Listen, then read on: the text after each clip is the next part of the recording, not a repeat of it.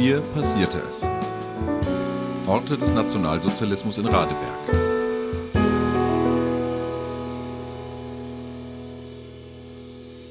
Folge 5 Die Verbrechen im Arbeitserziehungslager. Das erste Gerichtsverfahren wegen Verbrechen in der Zeit des Nationalsozialismus fand 1945 in Sachsen statt. Fünf Männer saßen auf der Anklagebank. Das Volksgericht beschuldigte die fünf, Gefangene des Arbeitserziehungslagers Radeberg misshandelt und getötet zu haben. Das Arbeitserziehungslager war der erste Tatort nationalsozialistischer Gewalttaten, der in einem Verfahren aufgearbeitet wurde. Um die Taten zu beweisen, hatte die Staatsanwaltschaft Zeugen gesucht und gefunden. Es waren ehemalige Häftlinge des Lagers und einige zivile Angestellte, die gegenüber der Staatsanwaltschaft bezeugten, was sie gesehen hatten. Das Volksgericht tagte in der Dresdner Tonhalle. Das Gebäude steht immer noch in der Glasisstraße in Dresden. Heute beherbergt es das kleine Haus des Dresdner Schauspielhauses. Das Volksgericht legte bei der Prozessführung ein hohes Tempo an den Tag. Erst Ende Juli 1945 wurde das Volksgericht gegründet. Am 27. September, also schon nach zwei Monaten, begann der Prozess. Das Volksgericht Sachsen war ein schnell einberufenes Gremium. Möglichst rasch sollten die Straftaten des Nationalsozialismus verfolgt werden. Daher drängte die sowjetische Militärverwaltung zur Eile. Die bestehenden Gerichte konnten diese Aufgabe nicht ausführen, denn sie waren selber Teil des NS-Staates gewesen. Also riefen die Sowjets ein neues Gericht ins Leben und nannten es Volksgericht. Das Volksgericht trug denselben Titel wie der Volksgerichtshof, dem höchsten Gericht für politische Straftaten im Dritten Reich. Doch der Begriff Volk war auch in der sowjetischen Militärregierung entscheidend auch wenn es das dazu passende Volk noch gar nicht wieder gab. Dennoch, das Volk sollte Recht sprechen. Daher entstammten auch die Richter dem Volk. Neben zwei ausgebildeten Juristen gehörten dem Volksgericht auch ein Maschinenbauer, ein ehemaliger Eisenbahner, ein Schlosser, ein Gewerkschaftssekretär und ein Politiker an. Die Männer, die auf der Anklagebank saßen, waren noch wenige Monate vorher als Wachmannschaften in Radeberg beschäftigt. Ihr Einsatzort war das Arbeitserziehungslager Radeberg. Es lag auf dem Gelände des Sachsenwerks. Das Sachsenwerk war die größte Produktionsstätte in Radeberg. Im Zweiten Weltkrieg wurden dort Rüstungsgüter wie Raketenteile und Zünder hergestellt. In dem Werk waren neben deutschen Beschäftigten aus der Region auch Tausende von Zwangsarbeitern und Zwangsarbeiterinnen beschäftigt. Auf dem Gelände des Sachsenwerks standen zwei Baracken, die das Arbeitserziehungslager bildeten.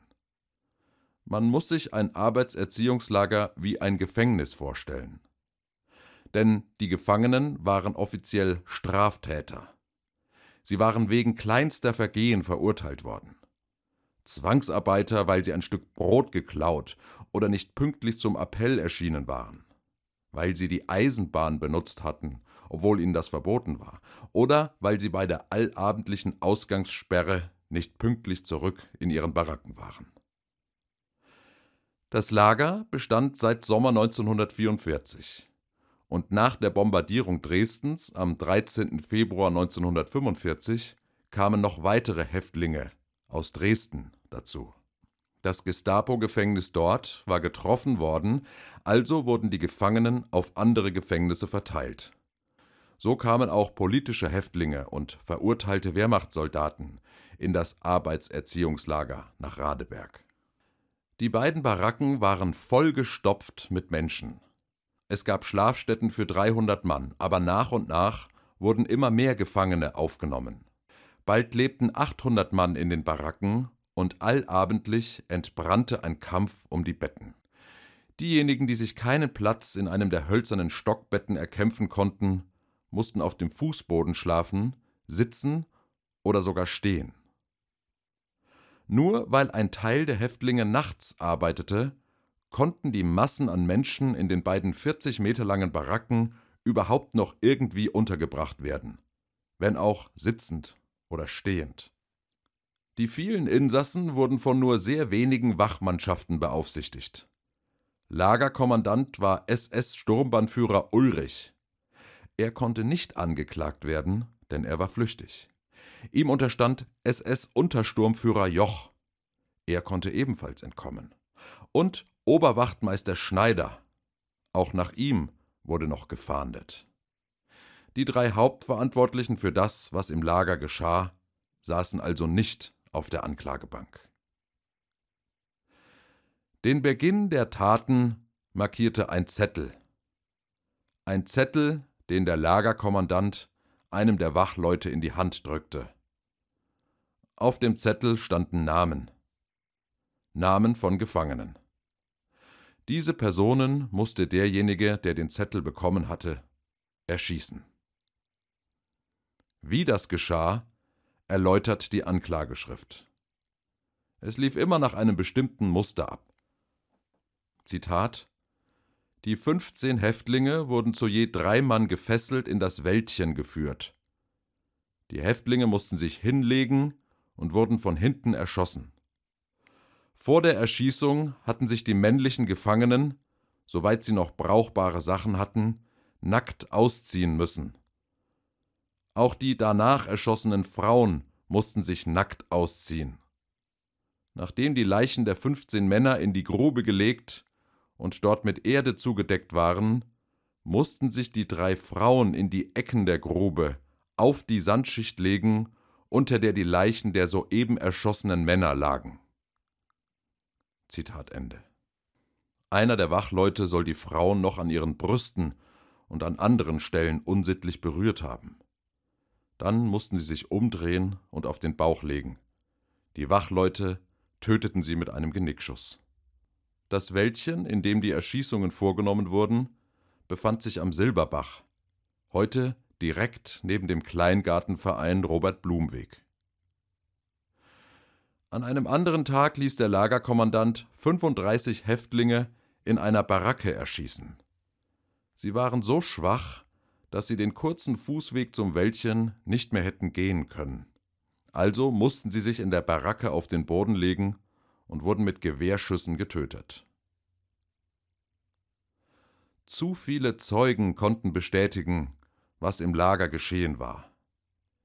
Die noch lebenden Häftlinge, zivile Angestellte, der Pfarrer, der die Totenscheine überreicht bekam, sie alle konnten die Erschießungen und Misshandlungen bezeugen. Und die fünf Angeklagten gestanden selbst einen Teil der Taten.